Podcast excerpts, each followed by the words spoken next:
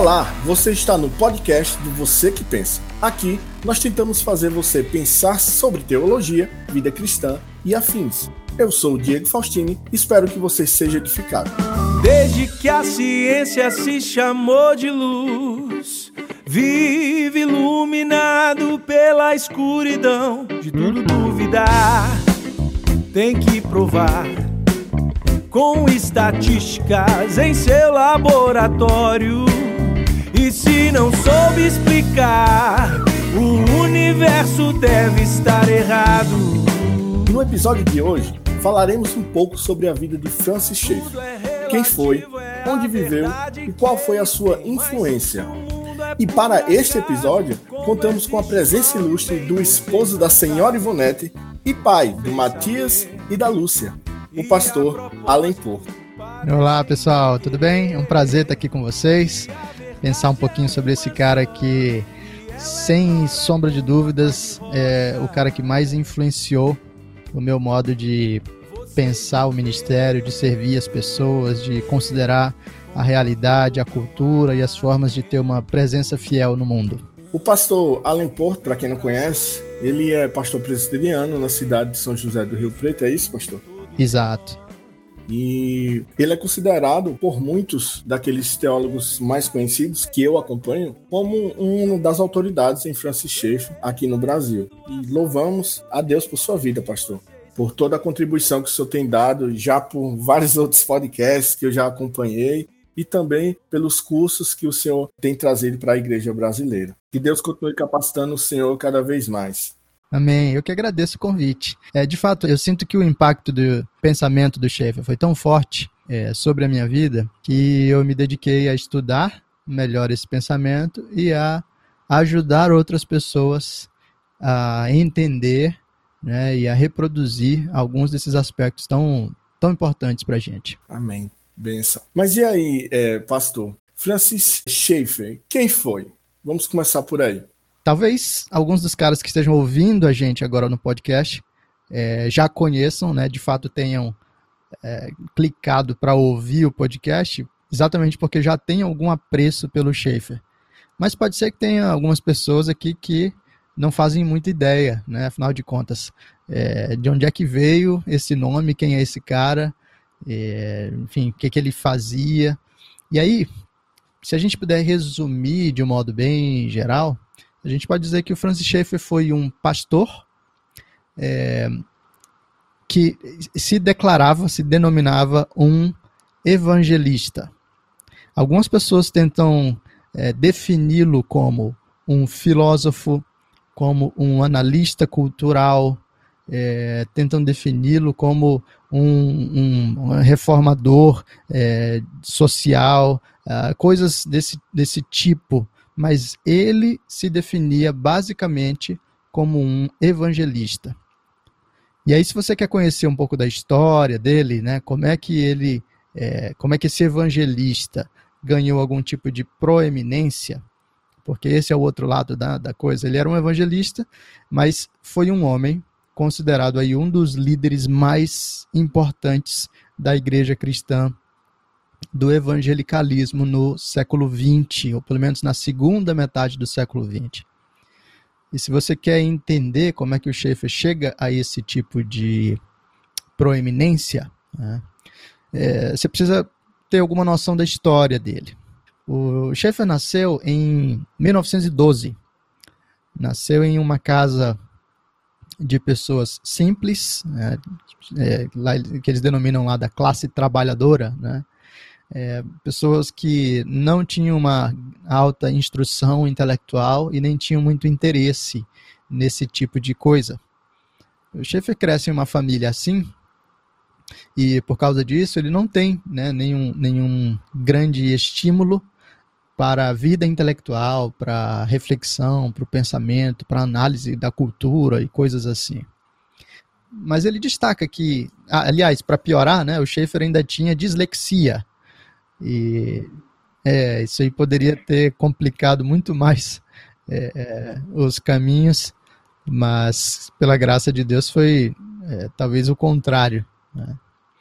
Ele, ele menciona alguns episódios da sua infância que abriram, de certa forma, portas para ele começar a considerar é, outras dimensões da cultura.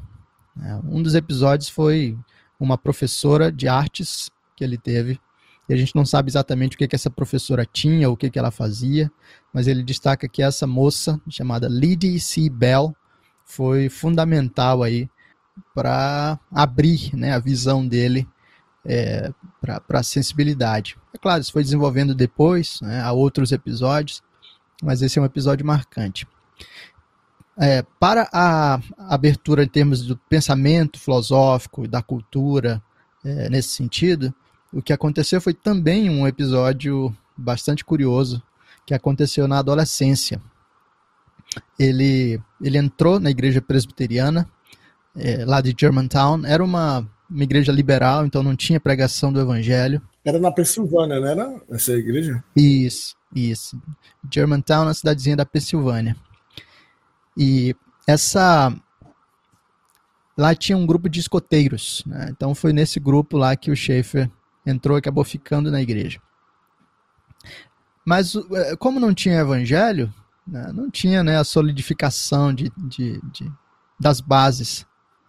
No entanto, lá pela adolescência, um dos professores do Schaefer na igreja pediu que ele ajudasse um russo, um imigrante lá, a aprender inglês. Interessante. É. E aí o que, que aconteceu? O Schaefer foi ensinar inglês para ele o cara até tinha uma ideia de como ele queria estudar inglês usando um livro lá, mas não deu certo. O Schaefer foi numa livraria na Filadélfia para é, pegar um livro que pudesse ajudar, né? provavelmente uma gramática, alguma coisa assim. Mas por essas coisas que só a providência explica, algum erro aconteceu, a gente não sabe se foi embalagem errada, se o Schaefer pegou errado, se o cara entregou errado. Eu sei que o chefe voltou dali com um livro de filosofia grega. Hum. Então lembra lá que o chefe cresceu numa casa que não tinha né, muito interesse por esses temas. É. Mas ele decidiu ler aquele livro. E quando ele leu, ele ficou muito impressionado e passou a amar a reflexão filosófica. Ele disse que é como se ele tivesse se sentido em casa, exatamente é, como aconteceu com a abertura para o campo das artes. E agora ele estava começando a pensar e a estudar sobre essas coisas da filosofia. Como ele não tinha uma é, base cristã sólida, uhum. ele também começou a alimentar um agnosticismo. Mas daí ele decidiu que ele não podia abraçar o agnosticismo completamente se ele não desse pelo menos uma chance para o cristianismo. Isso é interessante perceber a honestidade intelectual, né? Ele pensou, puxa, eu nunca li a Bíblia inteira, então é, eu tenho que pelo menos ler a Bíblia toda se eu quiser é, abandonar esse negócio de uma vez. Pois foi exatamente lendo a Bíblia toda, do jeito que ele pôde, né? É, ele não, não tinha nenhuma noção de é, Novo Testamento, Antigo Testamento melhor.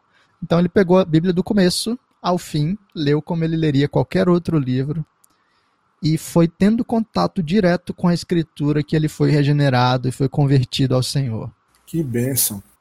É, então essa se tornou inclusive uma das grandes lutas dele, né? a centralidade da escritura, porque ele experimentou na própria pele o poder que a Bíblia tem para é, nos chamar a Deus, para nos tratar, para nos converter. Né? A vida do chefe mudou a partir dali. Então há vários episódios aí que a gente poderia mencionar, é, mas vale a pena simplesmente dizer que foi crescendo no coração dele o desejo de servir ao Senhor. As expectativas da família era que ele fosse um engenheiro, alguma coisa assim, mas ele acabou caminhando para o ministério pastoral mesmo. Ele fez sua, seus estudos pré-ministeriais no Hampden Sydney College, foi nessa época dos estudos pré-ministeriais que ele conheceu a Edith, né, que se tornaria sua esposa. E logo que terminou esses estudos, ele entrou no Westminster Theological Seminary para fazer o seminário. Agora, o interessante aqui, o curioso, é que a essa altura o Schaefer fazia parte, né, ou era acompanhado de um grupo de pessoas que eram bastante fechadas e agressivas. É, no meio reformado a gente tem muito disso. Ah, tem. Mas há alguns que são mais do que outros, né? E, então, assim, não sei se você sabe da história lá do Westminster. É, ele foi fundado já num contexto de, de muitas disputas. É, o seminário de Princeton foi abrindo espaço para o liberalismo teológico com a Auburn Affirmation. É, o J. Gresham Machen bateu muito de frente com isso, fundou uma junta de missões própria. Por causa disso, o J. Gresham Machen foi é, deposto, né, foi expulso da igreja, é, da igreja presbiteriana dos Estados Unidos, num julgamento totalmente assim é, forjado, sabe? Foi uma coisa bem feia. Bom, o Machen e alguns professores de Princeton decidiram sair dali fundar um seminário novo hum. e fundaram uma denominação nova. Então fundaram a Orthodox Presbyterian Church, né, a Igreja Presbiteriana Ortodoxa, esse foi o nome que veio depois, e fundaram o Westminster Theological Seminary, é, que também é lá na, é, na Pensilvânia. Pois bem, Schaeffer estava é, nesse seminário. Só que ali o Schaefer fazia parte de um grupo que era ainda mais fechado e bélico, um grupo de fundamentalistas. Nossa. Então esses fundamentalistas começaram a brigar com o pessoal da nova denominação e do novo seminário. Porque para eles beber é pecado, fumar é pecado, dançar é pecado, é, assim, tudo era, era errado e a posição escatológica correta, a única posição correta era o pré-milenismo e uma série de coisas desse tipo. Então, um grupo de professores e um grupo de, é, de membros mesmo saiu da Igreja Presbiteriana Ortodoxa uhum. para fundar a Bible Presbyterian Church e saiu do Westminster Theological Seminary para fundar o Faith Theological Seminary. E o Schaefer foi com esse grupo. Né? Esse era o perfil dele nessa época. É bem fechado, né? É, então, quer dizer, se você olha, esses primeiros 10 anos de ministério do Schaefer foram dentro dessa denominação, com esse perfil.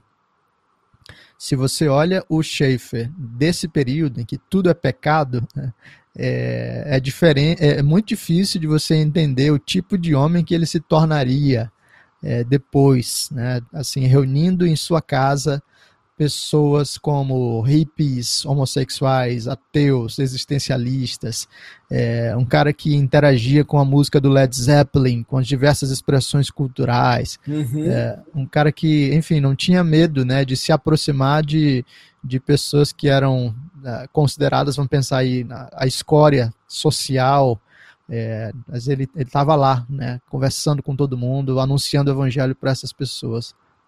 O que que explica essa mudança? Bom, os primeiros dez anos foram nos Estados Unidos, ele pastoreou três igrejas, mas lá em 1947, o chefe foi ordenado em 1938.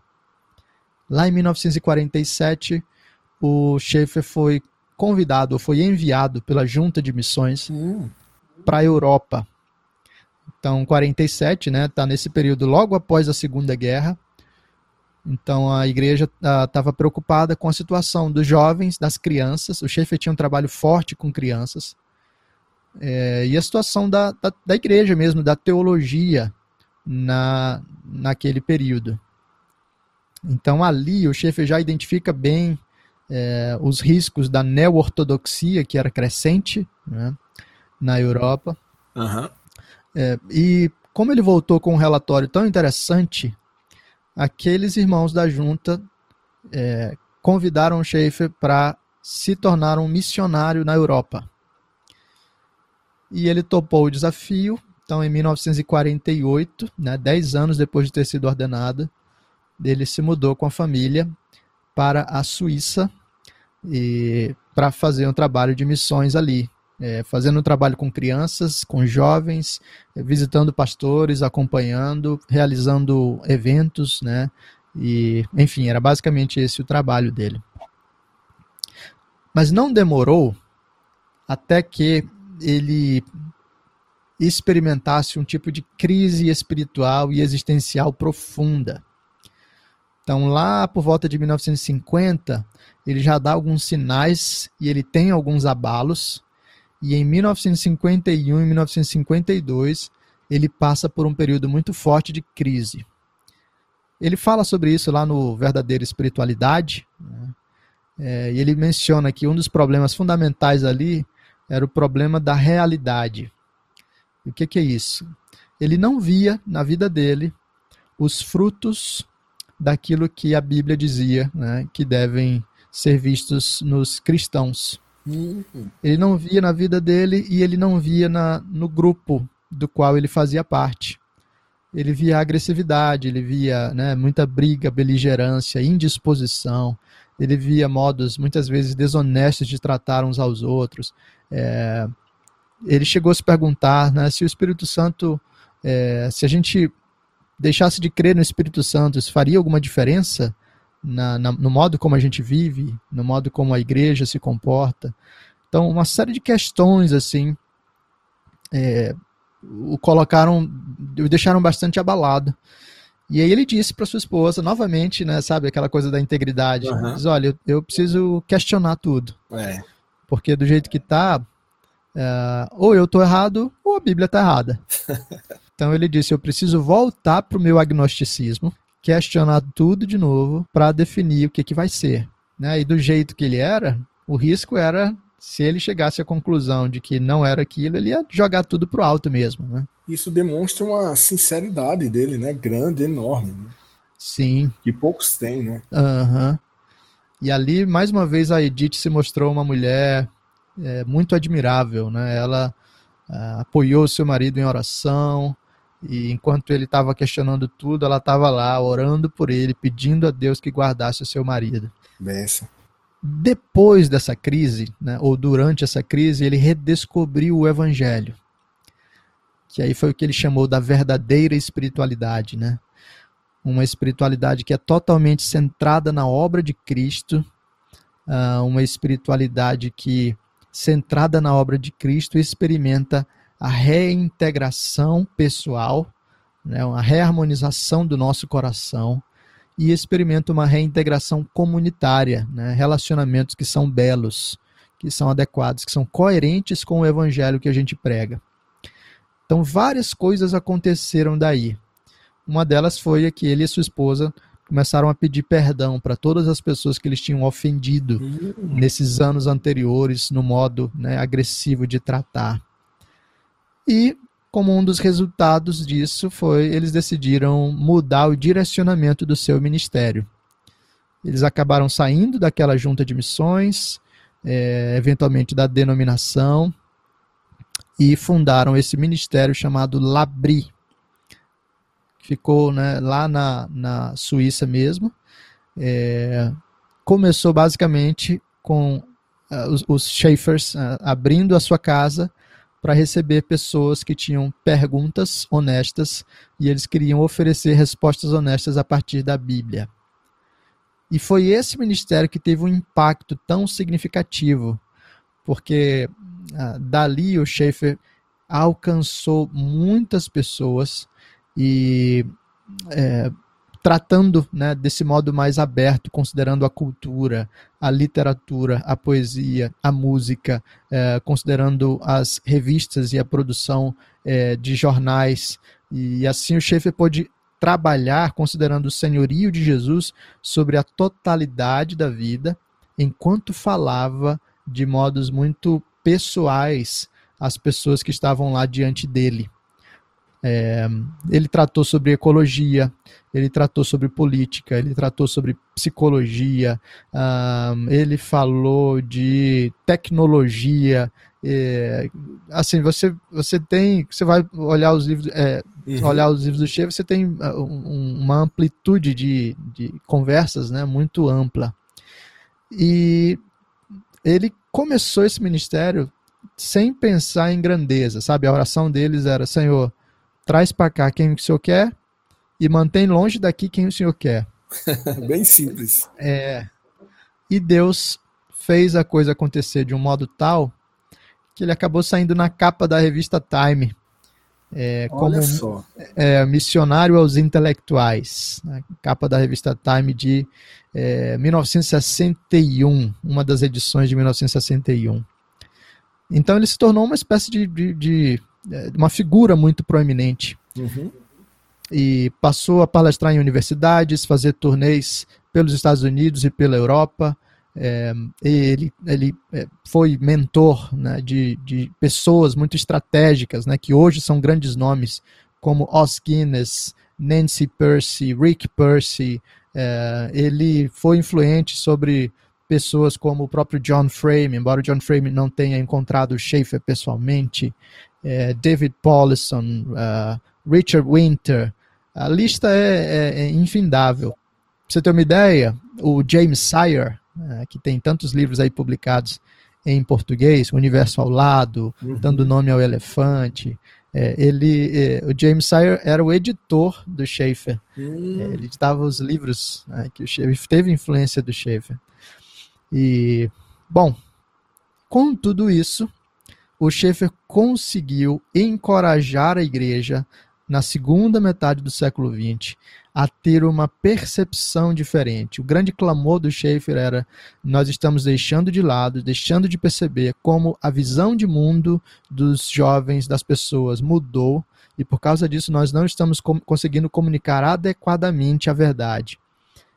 Então o Schaeffer foi um encorajador para que algumas mudanças fundamentais fossem estabelecidas e para que esse senhorio de Jesus sobre a totalidade da vida fosse resgatado. Lá no fim da vida, final da década de 70, ele foi mais influente também no campo da política, percebendo aí o crescimento da manipulação, é, da abertura para totalitarismos uhum. e coisas assim. Então ele acabou tendo uma proeminência também nesse tipo de discussão, é, que certamente é válido para a gente até hoje. A gente tem lá no livro é, o Manifesto Cristão, né, teses muito importantes para a gente entender como é que a escritura nos ajuda a entender a liberdade, a entender o papel do Estado e a entender o papel da igreja frente aos abusos né, do, do Estado. Mas aí isso já é uma outra história, né? É. O fato é que o Schaeffer foi muito influente, teve um impacto muito grande, ele certamente deveria ser considerado aí, ouvido por nós. A gente tem muita coisa para aprender sobre espiritualidade, sobre missões, sobre apologética, sobre política, sobre ecologia, sobre teologia, sobre artes.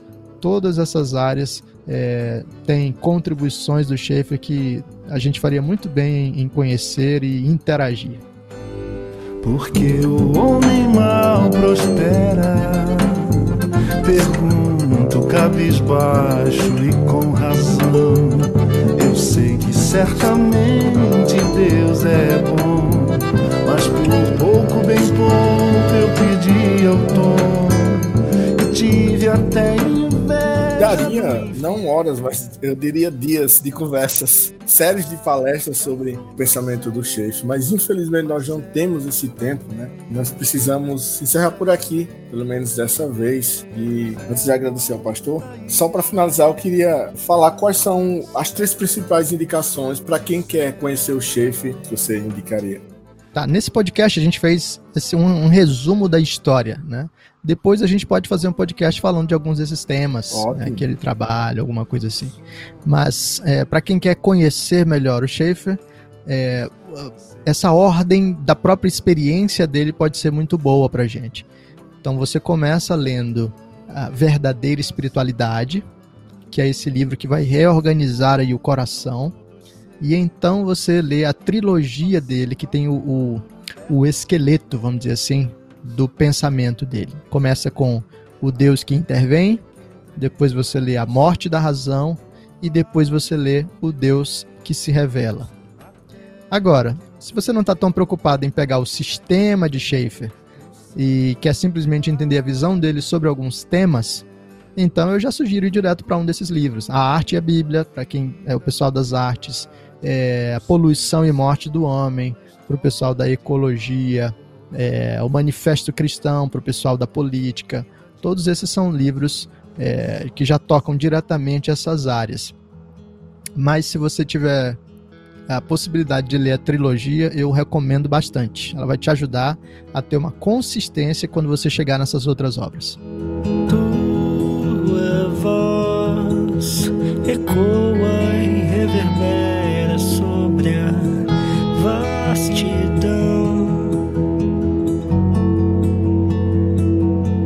Haja luz.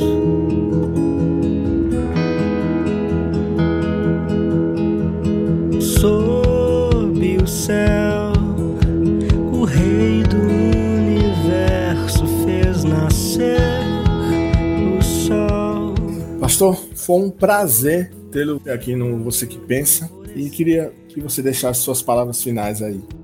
O prazer foi meu, quero agradecer a oportunidade, mesmo sendo um pouquinho corrido.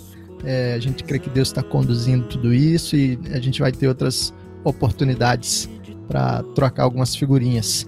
E quero dizer para o pessoal que, bom, talvez agora você esteja num grupo parecido como aquele do Schaefer, de muita agressividade, distanciamento de todo mundo. Talvez você esteja vivendo algum tipo aí de frieza espiritual.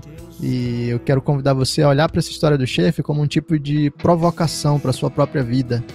Ah, talvez você precise revisar algumas coisas e experimentar os modos como a graça de Deus e a redescoberta do Evangelho podem reorientar o seu coração e reencaminhar você não apenas para uma vida diferente com Deus, mas também uma vida diferente com seus irmãos e uma presença mais fiel, mais impactante no mundo. Então, que seja um encorajamento para você também. Deus abençoe. Tchau, tchau. ao Rei autor da criação.